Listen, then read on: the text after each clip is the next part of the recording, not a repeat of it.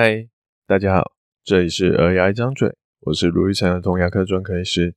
这个礼拜我听了一些有启发的演讲，好，所以我想顺便分享给大家我对我工作上儿童牙医上的一些想法。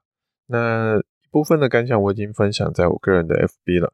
我说我有三个启发，那今天我想要针对第一个启发，好来做讨论，就是他说你要有竞争对手。才能把烂客户塞到对方那边去。那今天除了这个之外，好，也顺便在结尾聊一下最近外国学历牙医的那个外国学历放宽的问题。好，那就让我们听下去吧。那我听到就是把烂客户塞到竞争对手这个概念的时候，哇，听的时候，哇塞，觉得说这世界也太现实，也太血淋淋了吧？哇，真的是一个人吃人的世界。不过仔细想想，哦，这件事情其实不是只有你会做，哦，就算你不做，你的竞争对手他也会把他们的烂客户塞给你啊，哇，听完就觉得说讨生活哦，真的很累。不过我后来再想了一下，其实这件事情可能没有字面上的那么黑暗，因为对别人来说的烂客户，可能对我们来说，诶，其实不见得是个烂客户啊。反过来，我们眼中的烂客户，对别人来说，不见得是烂客户啊。好像以我们的行业来说，通常会说到烂客户，就是指烂病人，好，或是烂家长。烂这个字虽然有点强烈，有时候我们说的是性格人品的那种烂，好，那没什么好说的。可是有时候，好，可能他不一定是真的说他个性不好怎么样，他可能就真的只是双方没有那个缘分。或是双方不适合，重视的东西不一样而已，这没有谁对谁错的问题。像我自己手上常常会有别的医师转来的病人，有些人会是跨区的，好像我在三民区，好可能会有一些，比如说仁武啊、冈山啊这种比较远一点、远一点的地方来的，甚至还有跨县市来的病人。但有些人甚至哎、搞不好就是同一区，甚至哎。就是在这附近的病人。大部分的小朋友被转移的原因是，哎，小孩有严重的蛀牙，太多太复杂，治疗上很辛苦，需要找专门的儿童牙医来处理。这个，哎，我们很熟悉，这没有问题。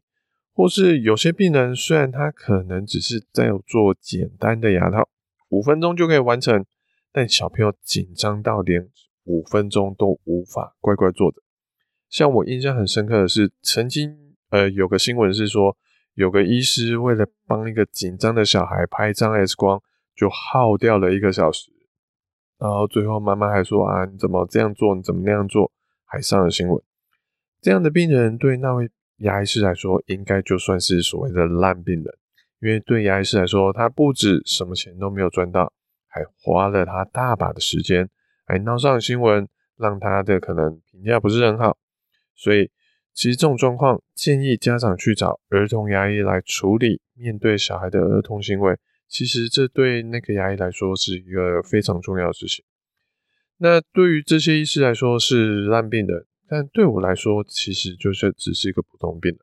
好像昨天我才遇到一个，诶，之前是诶，呃，算是我上过课的一个学生吧。好，就是有来听我演讲，应该这么说，有来听我演讲的一个医师。他就把他的 case 转过来给我，说，虽然虽然他其实有帮他完成的那个治疗，但小朋友的配合度实在是很不行，好，所以来找我们。那来找我，当然小朋友还是哭啊，但是至少就算哭闹，哎，其实我们还是可以完成他的治疗，所以还是我们就这样子后续慢慢的一步一步把他剩下的牙齿治疗完。这对那个医师来说可能是个烂病人，但对我来说。其实就是个每天的日日常，所以这种把烂病人塞给竞争对手的事，其实在医学来说，其实还蛮普遍的。因为这个就是我们所谓的转诊，哦，分级分科的治疗。有些人重视价格的，哦，就去找价格最便宜的一家；有些人重视医术的，就会去找医术最好的一家。好像我可以诶、跟大家说过很多次。我不是一个以价格便宜为我卖点的一个医师，所以的确，很多家长听到我们的收价之后，都在抱怨我们怎么比别人贵啊？别人做才多少钱，怎么在我们这边就价格比较贵？那对我来说，哎，其实有其他这种以便宜为卖点的医师在，对我来说很有帮助。哎，我可以把那些重视价钱的，把他送去他那边，啊，或者说，哎，你可以再去找找啊。其实对我来说，这种是不理想的病人。可是对那些医师来说，哎，搞不好这就是他们主要的目标客户、目标病人。哎，这其实对双方都好。那我就有多的时间可以把它留下来，去帮助那些重视技术、重视小孩可能能不能顺利的完成治疗的家长。这其实对双方都不错啊。当然，我还是除了说，哎，这样像这种理念不同的之外，我还是需要一些。专业上能够互补的医师，好像我只做小孩牙齿蛀牙治疗的部分，那其他像诶小孩长大了，成人牙齿的治疗，或者有些矫正需求的，我就会把它转出去。哦，所以有竞争对手对我来说，诶至少对现在的我来说是件好事。没有竞争对手，可能对我来说还反而有点麻烦。像那天我听到直播讲着说，他的竞争对手在这两年陆续的倒掉。他觉得反而觉得很痛苦，因为他不知道该把那些不适合他的客户转给了谁，反而占用了他的大把时间。所以，所以我也非常认同这讲者说的话。所以，我不止不怕竞争对手，甚至我还自己去创造所谓的竞争对手。像我做过的好事牙套演讲，应该已经超过十次以上了。我教了应该至少有五百位牙医师，哦去做好事牙套，甚至有些医师就在离我的诊所大概五分钟的车程内。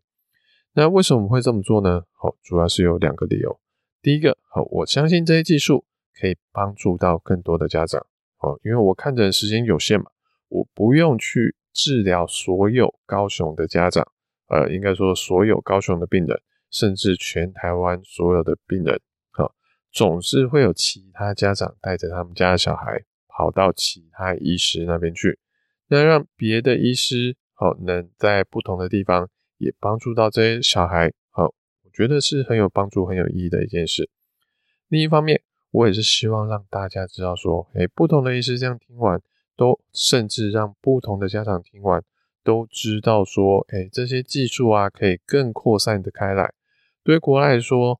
这些好事牙套这这个治疗方法，已经是他们在学校会固定会教，医师也固定会采用的一种标准的治疗方法了。不过我在台湾到现在跟家长说有这个做法的时候，甚至有时候对某些牙医师说到这有方法的时候，他们都还是表示没有听过，然后就觉得很怀疑，甚至很质疑这样到底做是不是一个。呃，合乎常规的一个治疗方法，所以其实到就算我们已经努力了大概四五年以上了吧，好，我们还是有一个很大的进步空间啊。所以呃，再说过来哈，所以我不怕去跟竞争对手竞争，那还制造了许多竞争对手，因为我们走的不是一个零和市场，至少目前还不是一个零和市场。台湾小孩的蛀牙率还是高过于医师能负担的范围内。所以儿童牙医还是那样的供不应求。最近我发现我的约诊表也开始慢慢的往后蔓延了，所以我也只能一步步来消化这些名单了。那回到我们这些标题，诶，既然我不怕竞争对手，那到底是谁该怕竞争对手啊？我最近听到那个股癌说，如果你上牌桌打牌打了十分钟，你还不知道谁是最菜的那个人，那你就是那个最菜的那个人。或是在谈判，有句话叫做 “If you are not on the table, then you are on the menu”。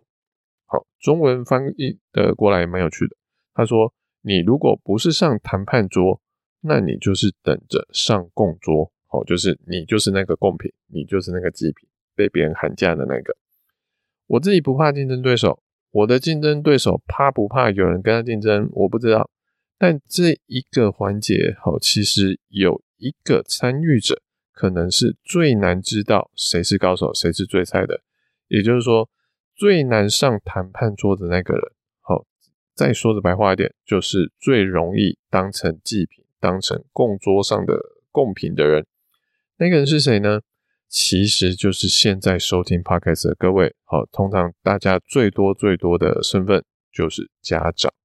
家长们可以很敏锐的知道说，哎，这个医师收费啊、价格啊如何，但对牙医治疗的好坏，嗯，很难分辨。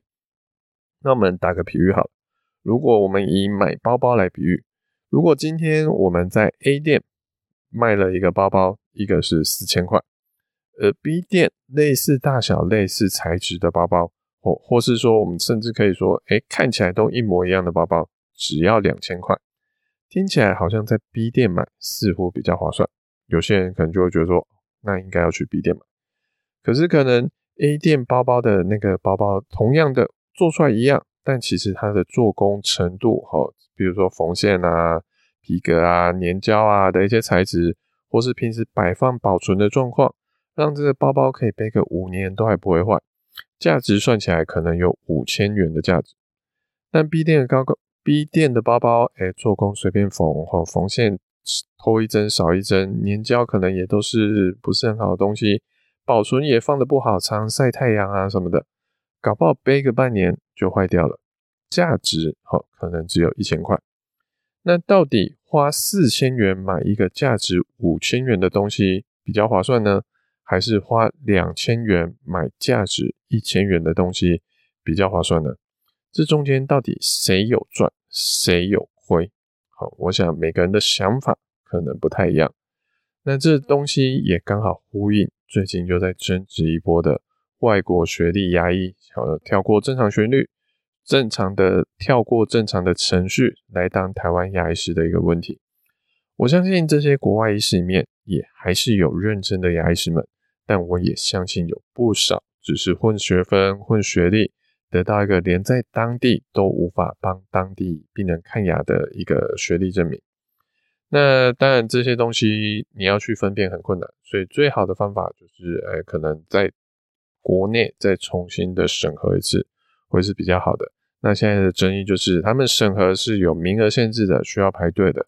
那这些事情他们在出国前都知道，但现在说，哎，不管哦，我们等很久了，我们不要等了。就你赶快让我们全部都可以塞进来这个审核的的名额之中，这就是最近的争议所在。好，之前已经被挡下一波了，那最近又有一波立委说想要去开放这个东西。那这东西如果大量放他们进来台湾，我相信对本土的牙医真的会有一些影响，但影响的层面可能跟大家想的不太一样。病人被稀释、被抢走，哎，可能会有一些些吧。好，但最大的影响反而是要帮忙收许多的烂摊子。像我自己就曾经在某一个诊所做看诊，看诊的时候，哎，我那时候就听说发现了有一个诊所的同一个医师，他就是所谓的国外学历回来的医师。那这医师就是常常都会有一些小孩在他手上，哎，补过了，明明。明明不该补牙的，去用补牙的。好，那明明小孩在我手上 OK 的，在他手上会弄得对牙龈弄得很紧张，或者说我们刚说补牙出问题，造成脸小孩脸肿起来，或是牙根烂掉，必须要拔掉。这个其实反而造成我比较大的困扰。这个也是，如果真正开放这样子一些呃不合资格的医师进来，好，这其实才是比较大的麻烦。某方面来说，搞不好。般就是这些正规训练的牙医师，我们现有的牙医师可能会有更多的牙齿要处理，我们的生意其实说实在的，搞不好会变得更兴盛，搞不好会更忙。所以放大学历，其实受到最大影响的不是这些本土的牙医师，最大影响的可能还是一般的民众跟他们小孩，因为他们比较难去分辨谁是有资格。或是没资格、有能力或是没能力的牙医，不没很难去分辨说这些治疗是好还是不坏。结果呢，好就是因为呃不合资格的医师变多了，所以这些家长就有更多的机会遇上比较不好的处置跟医师。这也是为什么牙医师不像不建议像就是一般的，比如说麦当劳只要你有钱，你爱怎么开就怎么开，好，或是全家你爱怎么开店，你只要随便说买块地，你就可以去开全家，这是完全开放自由竞争的市场。可是医师，哎，他还是会建议是有管制，需要政府去把关的。那因为民众是用自己的健康在当做本钱去筛选牙医，等你发现牙齿有状况，医师治疗不 OK 的时候，牙齿就已经回不来了，那真的会蛮辛苦。所以我希望这扇呃从外国过来的大门不会放宽，而如果大家也担心自己或自己的小孩会不会之后很容易遇人不淑，就请多多关心国外学历的牙医的放宽事件吧。感谢大家聆听，好，我是如意城的童牙医。如果你喜欢我们这集的内容，或者有什么想听的主题跟意见想法，请在 Apple Podcast 上给我们五星评论、留言跟分享。我们下次见，拜拜。